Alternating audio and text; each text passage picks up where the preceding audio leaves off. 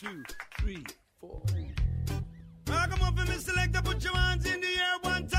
Prepárate un mate, un té, un café. Ya llega Charla con Sentido, un espacio para escuchar a los protagonistas del mercado.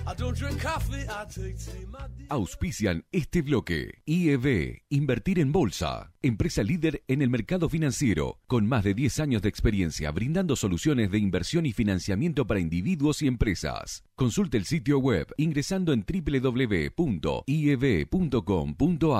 Agente de liquidación y compensación y agente de negociación integral registrado en CNB bajo el número 246. Desde el litoral y con presencia en todo el territorio nacional, Net Finance es la red comercial del mercado de capitales que mejor acompaña el crecimiento de tus inversiones personales, el financiamiento PYME y la optimización de los flujos de caja de las empresas. Seguinos en www.netfinance.com.ar o en Instagram como netfinance-bajo para más información. Agente productor del mercado de capitales registrado en CNB bajo el número 1158. Bien, y seguimos como todos los miércoles, en este caso hoy martes 7 de junio, porque es un programa especial grabado ¿eh? con un amigo de la casa, ya podemos decir, Joaquín Pastor, que es economista de la UCA, tiene máster en la UCA, ya había salido con nosotros en este espacio, en este podcast en sentido económico eh, el año pasado, mientras era jefe de estrategia de Max Valores, de, de la LIC. Hoy, en otro puesto, lo vamos a saludar y él nos va a contar mejor. Eh, Joaquín, ¿cómo estás? Sebastián Bordato, Alejandro Miño, te saludan. ¿Qué tal, Sebastián Alejandro? Buen día y gracias por la invitación. Un gusto Bueno, estar acá. no, por favor, gracias a vos como siempre. A Ale hoy lo tenemos este, un poco relegado, pero me encomendó esta difícil tarea de tratar de hablar un ratito de, economía y esto, por supuesto, va a salir en vivo mañana en FM Radio Show. Pero decía al principio que eh, cambiaste, cambiaste de puesto. Contanos un poquito dónde estás, Joaquín. Bueno, eh, dirijo junto a mi socio una consultora que se llama Pianel Advisors. Desde ahí asesoramos en economía y en estrategia de inversiones eh, en Argentina y en el exterior. Eh, así que, bueno, sigamos haciendo un poco de lo que ya hacíamos, eh, pero ahora también mirando el mundo y, ofreciendo una, una un view, una recomendación de, de inversiones offshore, que es algo que a los argentinos eh, les sirve bastante. Interesante, sí, sí. Los argentinos dicen que somos uno de los principales tenedores de dólares en el mundo, ¿no? Así que, este, bueno, hay, hay- hay tela para cortar ahí. Y ya que hablamos del mundo, vamos a arrancar un poquito con algunas eh, claves eh, eh, en esta semana de lo que está pasando afuera. ¿Cómo estás viendo el mercado americano? ¿Cómo estás viendo todas las variables que se desprenden ahí un poco en general? Precio de los commodities, el tema de- de- del abastecimiento, eh, digamos, los, algunos indicadores en Estados Unidos y, por supuesto, concluyendo un poquito en cómo estás viendo el mercado, ¿no? Tanto el de equity como el de renta fija. Bien, eh, es- estamos en un año bastante complicado para los mercados. El S&P viene en el año perdiendo 13%, eh, el Nasdaq 22% abajo. Eh, tenemos algunos, algunas subas, esos, lo que le dicen bear market rally, ¿no? cuando el mercado está para abajo y de repente eh, tiene alguna suba que entusiasma a la gente, pero, pero si miramos un poco la tendencia y cómo vienen eh, los datos económicos y el ánimo en general, es, va todo para abajo. Los bonos en el mundo también están perdiendo mucho en el año. Eh, corporativos de grado de inversión en Estados Unidos también 12% abajo, eh, los emergentes un, poco más. Eh, entonces, ve- vemos un escenario más complicado que lo que fue el año pasado, donde el S&P subía y todo el mundo estaba muy contento, ¿no? Eh, a- yendo a lo de los datos que te contaba, la macro en Estados Unidos llega, este año con eh, una inflación alta y toda la discusión es, bueno, ¿qué, ¿cuál va a ser la, la política de la Reserva Federal?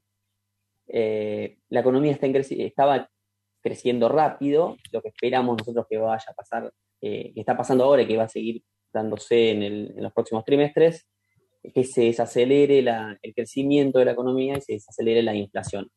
La inflación también eh, estuvo un poco impulsada por todo lo que pasó en Rusia, Ucrania. Entonces, eh, digamos, la suba de commodities pegó en, en, esa inflación que parece difícil de domar. Entonces, la discusión es, bueno, ¿qué, ¿cuál va a ser la política de la Fed? ¿Qué tan dura va a ser? ¿Si eso va a provocar una recesión o no? Nosotros no sabemos, o sea, no, no creemos que vaya a haber necesariamente una recesión, pero sí una desaceleración de la economía y el contexto eh, en general donde se desacelera la economía americana y se desacelera la inflación es un contexto difícil para los activos de riesgo. Entonces, estamos viendo que eh, nosotros desde el principio de año estamos recomendando disminuir las posiciones en, acciones y, en bonos y posicionarnos más en cash, en dólares.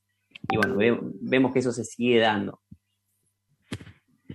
Ahí te hago una pregunta, Joaquín. Eh, ¿qué, diferencia hay técnicamente entre eh, recesión y desaceleración? Porque eso está escrito, como cuando se produce una u otra variable. Sí, recesión es cuando cae el nivel de producción, ¿no? O sea, que si cae el PBI versus el, trimestre anterior, y en general se define como dos trimestres seguidos de, caída, eso se le dice recesión. Ahora, desaceleración lo que decimos es, no es que va a dejar no es que va a pasar a crecer menos, o sea, va, a caer el PBI, sino que va a crecer más lento. Y eso ya tiene implicancias en términos de ganancias de las empresas, eh, ánimo y, fuerza del consumo y, y, bienestar en general. Bien, y hablaste en un tramo que la inflación fue producto, y dijiste por lo que pasó entre Rusia y Ucrania. ¿Realmente ya pasó o todavía hay tela para cortar ahí y entonces los precios durante un tiempo de los commodities probablemente se mantengan? Bueno, nunca se sabe, ¿no? Pero en principio está un poco más eh, como, o sea, eh, no, hay, tanta sorpresa en términos de, lo que está pasando. siguen en guerra, eh, pero no hay previsto un corte de suministro o más sanciones hacia Rusia, sino que ya un poco todo eso está incorporado en el mercado. Por eso decía que, bueno, no sabemos si, o, por lo menos creemos que eso va a dejar de impactar de, lleno en el precio de los commodities, porque esa noticia ya está descontada. Claro, te imaginas más, por ejemplo, por poner el precio del petróleo, ¿sí? Eh, más en esta banda en la cual se está manejando, no sé, entre 105 y 125, pero nadie pensaba antes de la guerra quizás que podía llegar a estos niveles. Entonces ahora como que lateraliza un poco más, o por lo menos ya está descontado, una cosa así. Después, viste que el mercado hace lo suyo, ¿no? Pero es más previsible. ¿Cuál? Creemos que por ahí eh, una, digamos, golpes a, los precios de los commodities, para arriba o para abajo pueden venir más por noticias de crecimiento en el mundo, supongamos si, si sale algún dato de, China que sea menor al previsto, bueno, eso como gran consumidor de, energía, eh, eso va a pegarle al, el precio del petróleo, pero el barril que está en 120 puede bajar, pero, pero no tanto eh, por novedades de la guerra en Rusia y Ucrania, porque ya eh, un poco se, calmó en, términos relativos, dejó de ser la novedad. Claro, y, ahí coincidís con otros colegas tuyos que lo peor en cuanto a inflación en Estados Unidos ya llegó o, o lo ves que todavía puede haber alguna sorpresa? No, coincido. Yo creo que está, está desacelerando. El, dato desalentador fue que eh, en abril, que es el último que, tenemos, ahora en unos días sale mayo, eh, el dato de inflación de Estados Unidos, me refiero, eh, mostró una inflación core mensual que, o sea, la inflación núcleo, cuando se descuentan las cosas muy del, del, momento, así específicas, ya sea estacionalidad o hechos eh, aislados como que suban el precio de los autos usados o algo así, sacando todas esas distorsiones de muy corto plazo, la inflación núcleo lo que te muestra es que hay detrás ¿no? del en el proceso inflacionario. Es la que también te dice, de alguna forma, si las expectativas eh, están controladas y se pueden desanclear o no. Si uno tiene una inflación núcleo persistentemente alta, bueno, tal vez las expectativas de la gente empiezan a ajustarse de forma tal que todos esperamos una inflación alta eh, todo el tiempo. Y eso eh, de lleno en lo que va a decidir la Reserva Federal. Entonces, el dato desalentador fue que la inflación núcleo se aceleró y estaba en 0,6, 0,6% mensual. Si volvemos a ver un dato así, bueno, es, de esperar que la Fed vaya un poco más rápido, tal vez con la, con la suba de tasas. Y eso eh, implica que eh, si es un poco más que espera el mercado, eh, puedan haber algunas correcciones extra en los activos de riesgo. Claro, claro. Sin embargo, qué duro, lo dijiste también al comienzo, el S&P en el year today 14% abajo. ¿Qué sectores te, parecen mejor para posicionarse dentro de lo que es renta variable eh, afuera? Sí, en, líneas generales yo preferiría eh, no estar expuesto a sectores de, riesgo. Tengo que elegir, eh, en renta variable prefiero sectores contracíclicos, que en general vienen con mejor performance que todos los que, son más cíclicos. ¿qué, significa cíclico? Que que va muy en línea con el crecimiento general de la economía. O sea, cuando crece la economía, esos sectores crecen eh, igual o más. Por ejemplo, consumo discrecional. Uno tiende a cambiar la, a comprar una heladera nueva o un televisor nuevo cuando le está yendo bien. Ese sector viene muy golpeado. Este año está cayendo 25%. Eh, sectores menos cíclicos son, por ejemplo, el sector de cuidado de la salud, eh, donde, bueno, la demanda de servicios de salud depende menos de cómo esté la economía, porque uno necesita eh, atenderse, ¿no? Em, sector tecnológico es un sector muy cíclico, también ese evitaría. Eh, sector de mm, servicios públicos, lo que los americanos llaman utilities, es un sector contracíclico también. Ese viene, es uno de los pocos que viene eh, arriba en el año. Entonces, esos son los sectores que yo le quería. salud, servicios públicos, y, no, mucho más que eso. Pero no sos muy este, todavía positivo en cuanto a la renta variable, imagino más para perfiles más conservadores dentro de la renta fija, ahí cómo podemos clasificar y dónde convendría pararse si estás dentro de la renta fija, que sabemos que con una inflación de 7% interanual también que hay que mirar ahora para adelante, ¿no? Pero bueno, este, el indicador es lo que pasó hacia atrás. Eh, nada, qué difícil el desafío de la renta fija también, ¿no? No, totalmente. Fue un, comienzo del año muy malo y ya son cinco meses que pasaron muy malos para la renta fija. Eh, tenía que ajustar un poco el mercado a esta, nueva realidad de tasas. Y si bien no creo que sea el momento para entrar, ya empiezan a haber rendimientos más atractivos. Eh, el bono a 10 años del Tesoro americano rinde 2,9%. Por supuesto, muy por debajo de la inflación, eh, pero ya empieza a ser un, rendimiento un poco más alto, puede estar en uno y medio en un momento. Y uno va a renta, a renta corporativa americana, ya puede comprar eh, nombres de empresas eh, conocidas que rinden cerca de 5%, 6%. Si vas a, a alto rendimiento, ya estamos hablando de 7%. Entonces, empieza a hacer más sentido eh, aumentar la ponderación de renta fija en las ¿Algunos nombres eh, de empresas que, anden por, esa, por ese rango? Hay, bancos de primera línea de Estados Unidos que eh, rinden 6% de los bonos, tenés el Banco of America, te puedes conseguir, son, son nombres que muy difícilmente, aunque la economía le empieza a desacelerar, ¿no? Supongamos que en el peor de los casos entra en recesión, no son nombres que van a dejar de eh, pagar los cupones y, uno, puede empezar a tener miedo de que defaulten los bonos. Claro, claro. ¿Hay algún ETF que, siga este, algún comportamiento de los bonos corporativos americanos que te guste? Eh, sí, hay, varios. Em, eh, si, querés ir a, corto plazo, hay uno que se llama, o sea que es SHI, em, son las el ticker, ¿no? como se lo conoce en el mercado. Eh, hay, hay varios, la verdad que interesantes. En renta, en renta fija ya se, hace de corporativa o, de, gobierno. Eh, así que no, está, la verdad que hay, está muy cubierto Estados Unidos, están llenos de, productos. Claro, claro. Ahí le explicamos a la gente el, eh, eh, digamos, este, los ETF son como una especie de fondo de inversión que cotiza todos los días, ¿no? Eh, Exacto. Como, una especie como comprar una acción. Es, una empresa que invierte en, activos financieros. otro, ah, uno de los que más me gusta es el HYG, que hace mm. eso, que sigue a corporativos eh, de alto rendimiento americanos.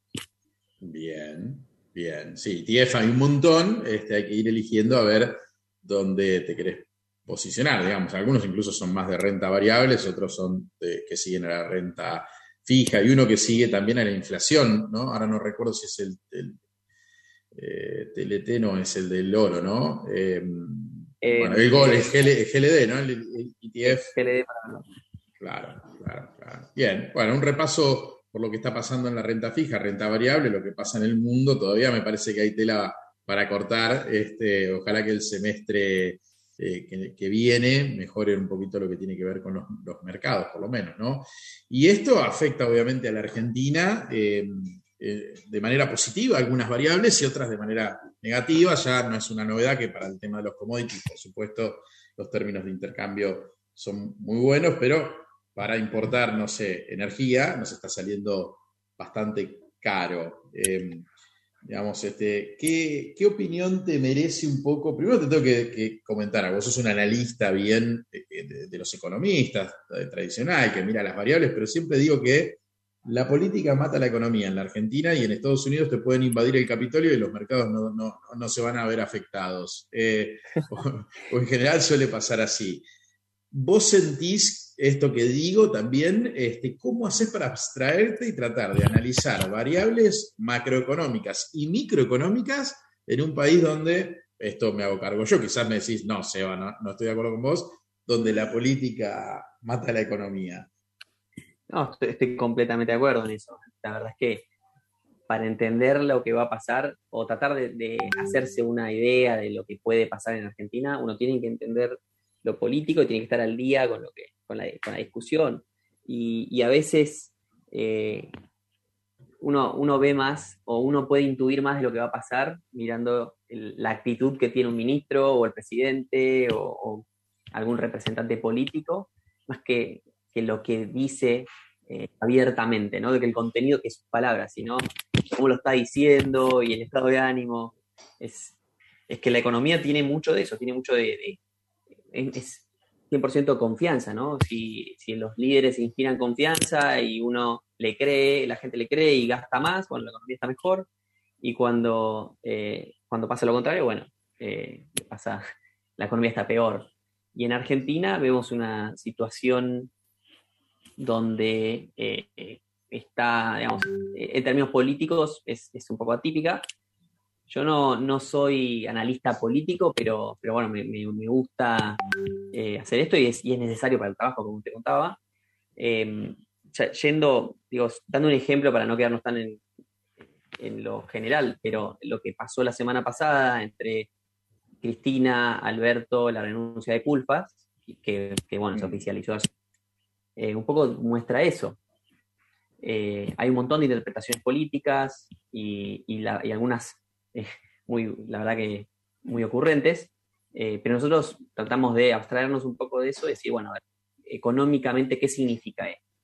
Entonces, ahí yo trato de, no sobreanalizar, porque también hay gente que, va demasiado a interpretaciones un poco rebuscadas. Yo digo, mira, si sumamos lo que dijo eh, Cristina, sobre usar la lapicera, eh, sobre que sacarle reservas al Banco Central es un deporte nacional, y, sobre, bueno, y la exigencia esta de echar al ministro, un ministro que tenía poder sobre, sobre la CIMI, que son las, mm.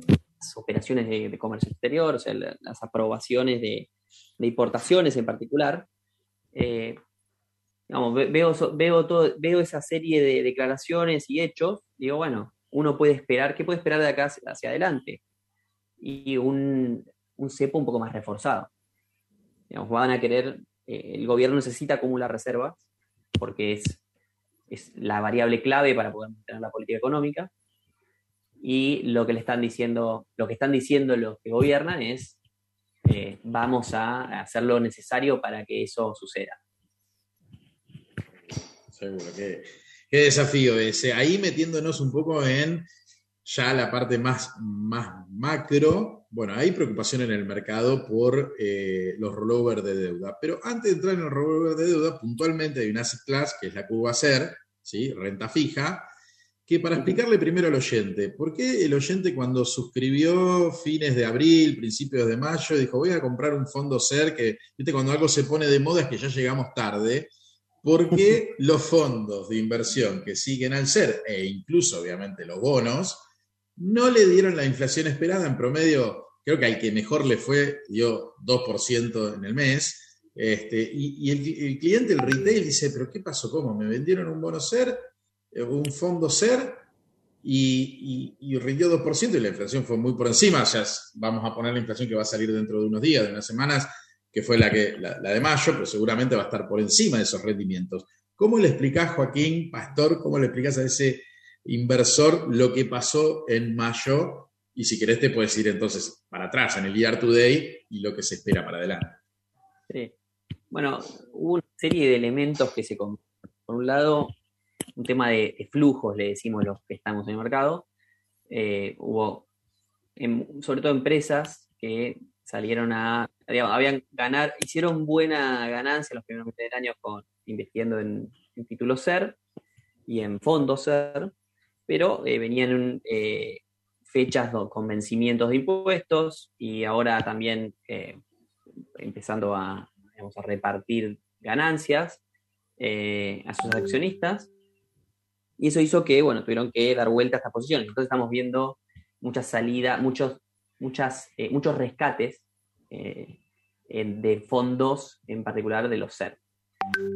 Después hay una cosa, hay una razón más macroeconómica, que es que cuando uno empieza a ver los, datos y lo que está pasando con reservas, con, la emisión monetaria, con el déficit fiscal, y esas tres cosas en particular que involucran metas negociadas con el FMI, eh, si uno analiza todo eso, lo que está viendo es que bueno, el, panorama se complica y que el mercado está ajustando las expectativas de devaluación del oficial. O sea, eh, se, empieza a discutir de a poco, bueno, eh, ¿es sostenible esta política cambiaria? ¿Pueden realmente llegar así si no acumulan reservas, y si sigue el déficit fiscal alto y creciente financiado con emisión monetaria? Entonces, ese ajuste de expectativas hace que algunos decidan pasarse de ser a em, bonos dólar link, por ejemplo. Instrumentos que te cubran en un escenario donde el dólar puede subir. Y este, en tercer lugar, digo, te dije dos cosas, ¿no? Eh, lo de flujos, esto de un poco un cambio de ponderación de escenarios, en términos de que, lo que puede pasar con el tipo de cambio con la inflación. Y el tercer punto es también una toma de ganancias, algo de eso hay, porque la verdad es que rindió muy bien invertir en títulos SER durante los primeros meses, cuando con el tipo de cambio paralelo planchado, o casi planchado, eh, fue una muy buena inversión. Entonces mucha gente dice, bueno, ahora lo que ya no fue muy bien en, estos meses, digamos, no querramos por ganar un poco más, eh, comernos justo una suba abrupta del tipo de cambio que haga que se limpie todo lo que, nosotros habíamos eh, ganado, ¿no? que estábamos ganando. Claro, por eso te decía también ir un poquito para atrás, si bien la pescaste, porque, bueno, el que entró allá por diciembre, ni hablar el que entró antes, ¿no? En septiembre, que rendían los bonos C, rendían este 6, 7% más inflación, eh, después se dio eh, totalmente eh, negativo. no sé si te perdí o si seguís estando ahí. Sí. Estás. Em, bien, pero bueno, por eso decía de hablar para atrás y qué pasaba hacia adelante, que lo estás explicando bastante bien. Hay que ser paciente. La renta fija, si bien es fija, tiene un componente no conocido, en este caso en la curva SER, que es la inflación. Y bueno, se van arbitrando los, los mercados, ¿no? se van yendo hacia otros asset class. ¿Cómo, cómo te parece vos posicionarte en, en la curva pesos? dependiendo si es un tramo corto, un tramo mediano, ¿no? en el horizonte de inversión del, inversor. ¿Cómo lo ves? Ahí, más en las empresas, te diría que es los que más están atrapados en pesos, ¿no?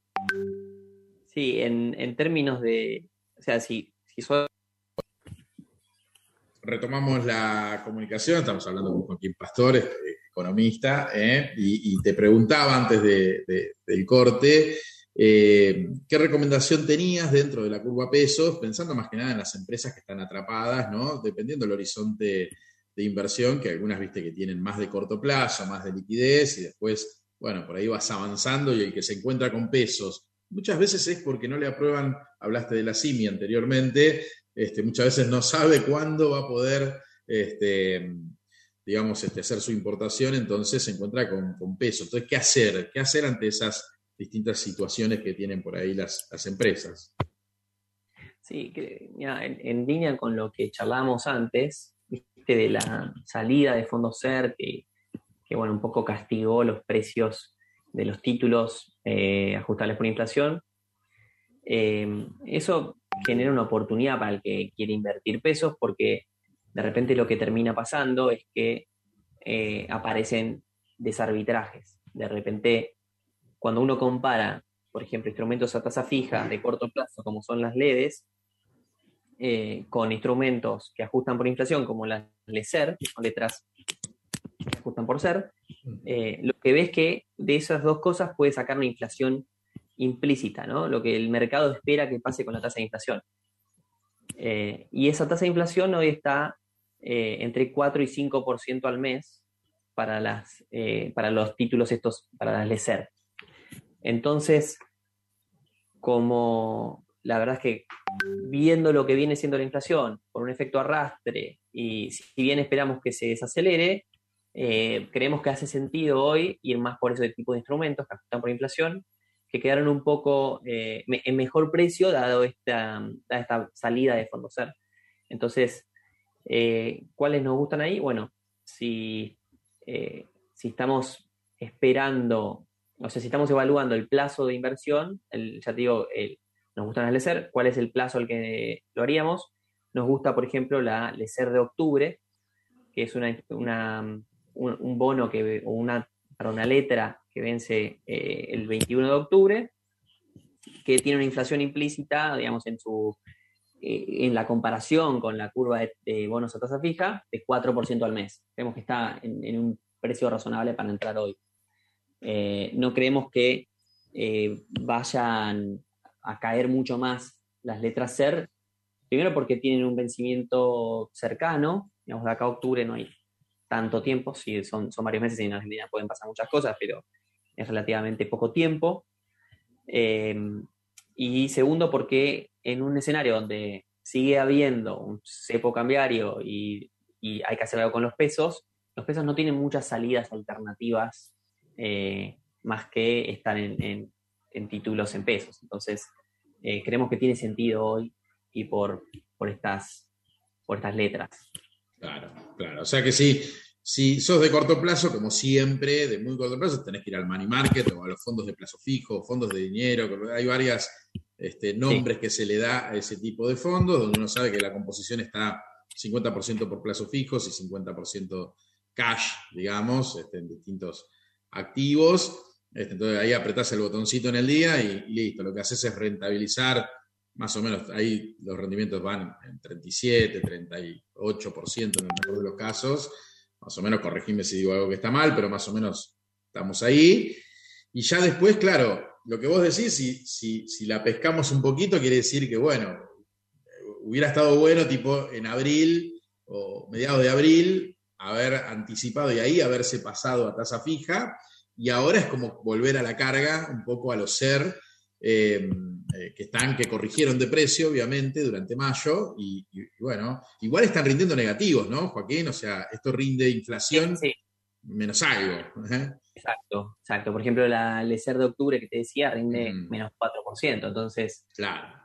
Eh, ¿Tiene sentido prestarle la tasa real negativa al gobierno? Bueno, en, una economía normal no, pero en una economía donde hay muchos pesos dando vuelta y, pocos fines alternativos para esos pesos, eh, digamos, donde estamos atrapados, bueno, pasa esto, ¿no? Los, los bonos rinden una tasa real negativa. ¿Qué opinión te merece, te debe pasar cuando viene un familiar o alguien que no está muy ducho en el tema y te dice, no, pero yo hago plazo fijo a 90 días eh, con, UVA? Este... Eh, bueno, no, no, son una, no fueron una mala alternativa hasta acá los plazos fijos.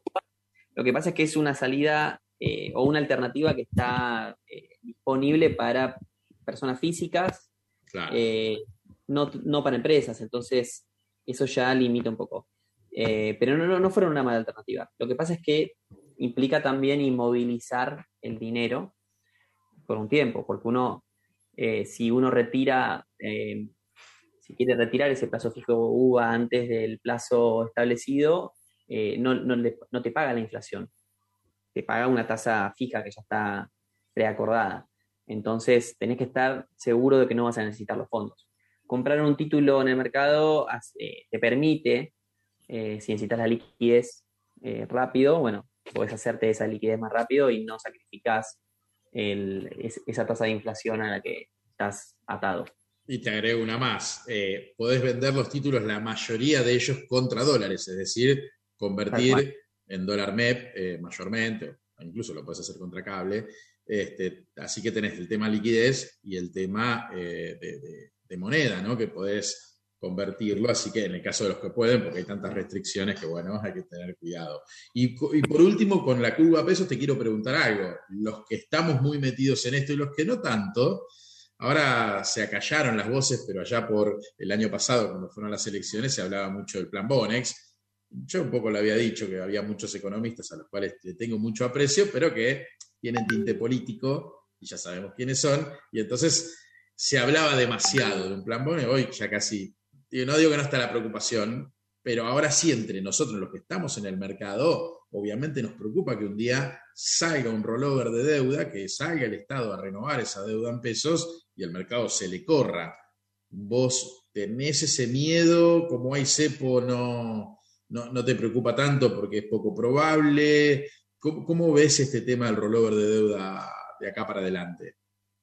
Y, a ver, el, el mercado cuando uno ve los precios de los títulos, te está diciendo que teme algún tipo de salida no, no, mm. no, no, ¿cómo decirlo? No armoniosa de esta situación a partir del cambio de gobierno, o sea, del, mandato que se va a iniciar en 2003, sea este gobierno o, sea de alguien de la oposición o quien sea que haga. Eh, ¿Y por qué lo digo? Porque si uno ve la curva de, títulos ajustables por inflación, ve un quiebre. El mercado hoy quiere y, está dispuesto a pagar eh, por cualquier título que venza antes de agosto del año que viene, que es el momento de las PASO, eh, mucho más que lo que está dispuesto a pagar por cualquier título que venza después de ese momento. Entonces, te está diciendo el mercado que le preocupa mucho lo que puede hacer un nuevo gobierno que asuma eh, con, eso, con esa deuda.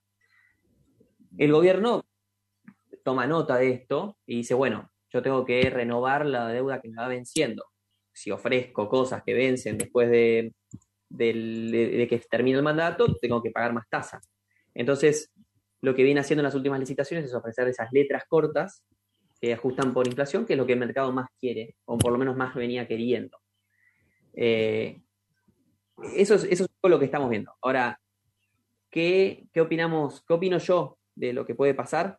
Yo creo que sería una muy mala, muy, muy mala idea eh, hacer, entrar en un incumplimiento de deuda en pesos, porque gran parte de esa deuda eh, está en manos del sector público, con lo cual renovarla es, algo eh, que está asegurado y, y otro, otra gran porción está en manos del sistema financiero que eh, en, un, contexto donde continúa el cepo cambiario o, estas medidas de, restricciones cambiarias, eh, tampoco tiene muchas alternativas para irse a otro lado. Entonces, no tendría sentido destruir el mercado de deuda en pesos y, y perder credibilidad y confianza del sistema financiero eh, para, digamos, ¿para qué?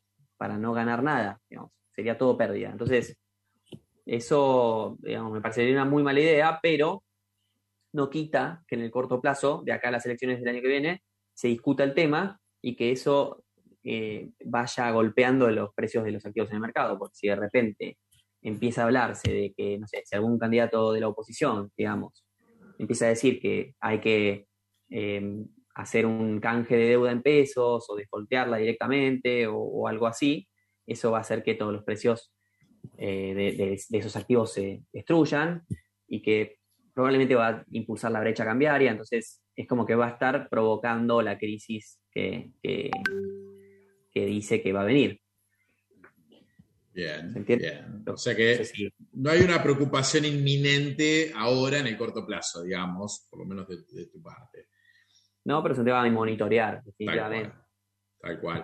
Pasaba Luciano Laspina hace, hace un programa atrás y le pregunté la pregunta del millón, ¿no? Eh, ¿Carry trade o eh, tipo de cambio de acá hacia adelante, de acá a, a diciembre? Vos tenés que hacer una inversión, tenés pesos y tenés que hacer una inversión de acá a diciembre y sos libre, digamos, no, no tenés ninguna restricción, no tenés, sos este, un perfil incluso arriesgado. eh, ¿Cómo la ves? ¿Le gana el carry trade a, a- la devaluación? ¿La devaluación en algún momento el semestre? El semestre es largo. Te hablo un semestre en la Argentina. Es, es desafiante la pregunta que te hago. Eh, la Espina dijo, para atrás, obviamente, es fácil analizar lo que pasó. El carry trade fue el claro ganador. Él todavía ve, tiró ahí como dos, tres meses donde esto va a seguir así. Y después ya lo vio mucho más preocupante, más desafiante. Eh, no sé vos qué opinas al respecto. Sí, yo, creo que lo que uno tiene que hacer como inversor siempre es eh, manejar el riesgo, ¿no? Tener un buen proceso de manejo de riesgo. Y la verdad es que hoy, analizando los riesgos y los escenarios, yo prefiero estar en dólares. Por más que el carry trade pueda darte eh, algo de rendimiento extra por un mes más o, dos, como dice Luciano, que, que tal vez tenga razón con eso y tal vez le pega, viendo el nivel de riesgo que existe hoy, eh, no, no lo haría. Eh, soy, tal vez soy un poco más conservador, pero yo estoy dispuesto a asumir el riesgo que me lo, el retorno, cuando el retorno esperado me compense por ese riesgo. Ahora, si el retorno esperado no me compensa, parece que no es buena idea. Y acá, yo siempre le digo a algunos clientes que, que todavía quieren eh, hacer inversiones carry trade, ¿no? Le digo, mira, ya ganaste mucho lo que va del año con esto. Eh, acá el, tipo de cambio cuando se mueve, tal vez en un par de días te termina sacando todo lo que, lo que no te sacó en- en meses. Entonces, es mejor adelantarse tal vez un mes o dos que llegar tarde por dos o tres días. Además el tipo de cambio cuando sube no te da respiro y, coincido plenamente en, el, análisis. Y ahí, alternativas de cobertura, ¿cuál te gusta más este, en, en ese sentido? Porque hay varias, ¿no? Uno puede comprar ROFEX, puede comprar bonos dólar link, puede armar sintéticos. ¿Cuál, cuál te gusta más? Si, si hablamos de tipo de cambio paralelo, eh, uno debería estar en instrumentos que ajusten por el paralelo, ¿no? O sea, sea bonos en dólares o, digamos, algo que tenga implícito. Ahora, si vamos a cobertura cambiaria para el tipo de cambio oficial, que es lo que me estás preguntando específicamente, digo para diferenciar. Sí, digamos, totalmente, y buena diferenciación. Sí. si, si- si vamos a la cobertura cambiaria de, de movimientos del oficial, bueno, las alternativas, como decías, eran, son ir a ROFEX, hacer contrato de futuro, eh, hacer un sintético utilizando contrato de futuro o eh, comprar bonos dólar link, siendo así simplificando un poco. Yo creo que el Banco Central tiene margen para seguir interviniendo en ROFEX, empezó a aumentar el volumen y el Banco Central va a ir vendiendo, eh, porque no, que si de repente esta curva se descontrola, eso le puede traer problemas para acumular reservas, entonces eh, yo creo que eh, no, no- no digo que lo vayamos a ver más barato al- a la cobertura con Rofex, pero, eh, pero no me parece, tal vez no me parecen tasas para entrar hoy. Eh, sí me parece que en, dólar- en bonos dólar link, esos me gustan más.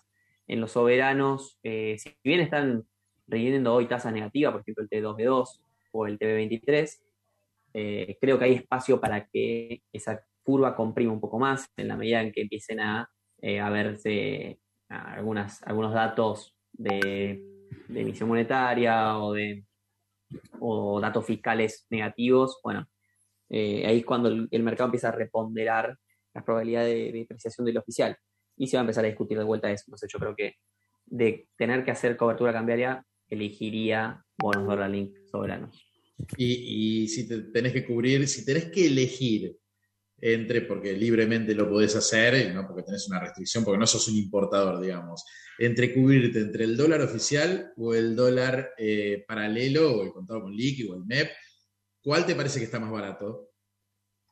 Yo iría por el dólar paralelo. Ujú. porque lo que creo, lo que yo creo que va a pasar, es que la brecha en estos meses que quedan del año va a tener presiones para aumentar. ¿Por qué? Porque, bueno, el gobierno tiene que eh, cumplir ciertas condiciones, ciertas metas que fijó con el, con el FMI y la salida o, la manera de hacerlo, los instrumentos que van a utilizar son para, esto, es opinión, eh, apretar un poco más las tuercas de las, las direcciones cambiarias. Entonces, todo eso va a ser, eh, va a alimentar o va a tener presión sobre la brecha. Claro, y tiene menos herramientas para hacer lo que hizo el año pasado con aquella artilugio donde el Banco Central y, operaba el tema de los, de los bonos para tratar de contener con un parche muy malo, a mi criterio, este, de que, se hizo para tratar de contener los, los, dólar bolsa, digamos, ¿no? Este, que le costó, le costó caro. ¿eh? no, gastó, muchas reservas en eso y el, acuerdo con el FMI eh, lo prohíbe expresamente. Entonces, eh, si lo hacen, bueno, van a tener que, negociar de nuevo con el FMI, tal vez, eh, no, sé, no, me parece poco probable hoy que vayan por ese camino. Seguro, seguro y, coincido con, tu visión. Bueno, hemos hecho un repaso espectacular, Joaquín, eh, te, hemos sacado el jugo, hay mucha más tela para, cortar, pero bueno, vos tenés tus, quehaceres este, y el programa también tiene un determinado horario, así que un placer tenerte de nuevo acá desde otra posición, director de, PIL Advisor, ¿eh? este, que tiene un juego de palabras, ¿no? Tiene un juego ahí las letras, ¿no? Explícalo un poquito. ¿Eh? Bueno, en, inglés PIL es eh, Profit and Loss, ¿no? Es el estado de resultados. no coincide con las, con las iniciales de los socios. Claro, claro, claro. Bien ahí. Bueno, Joaquín, te agradecemos este, el paso aquí por Charla con Sentido, en espacio de sentido económico, y hasta cualquier momento.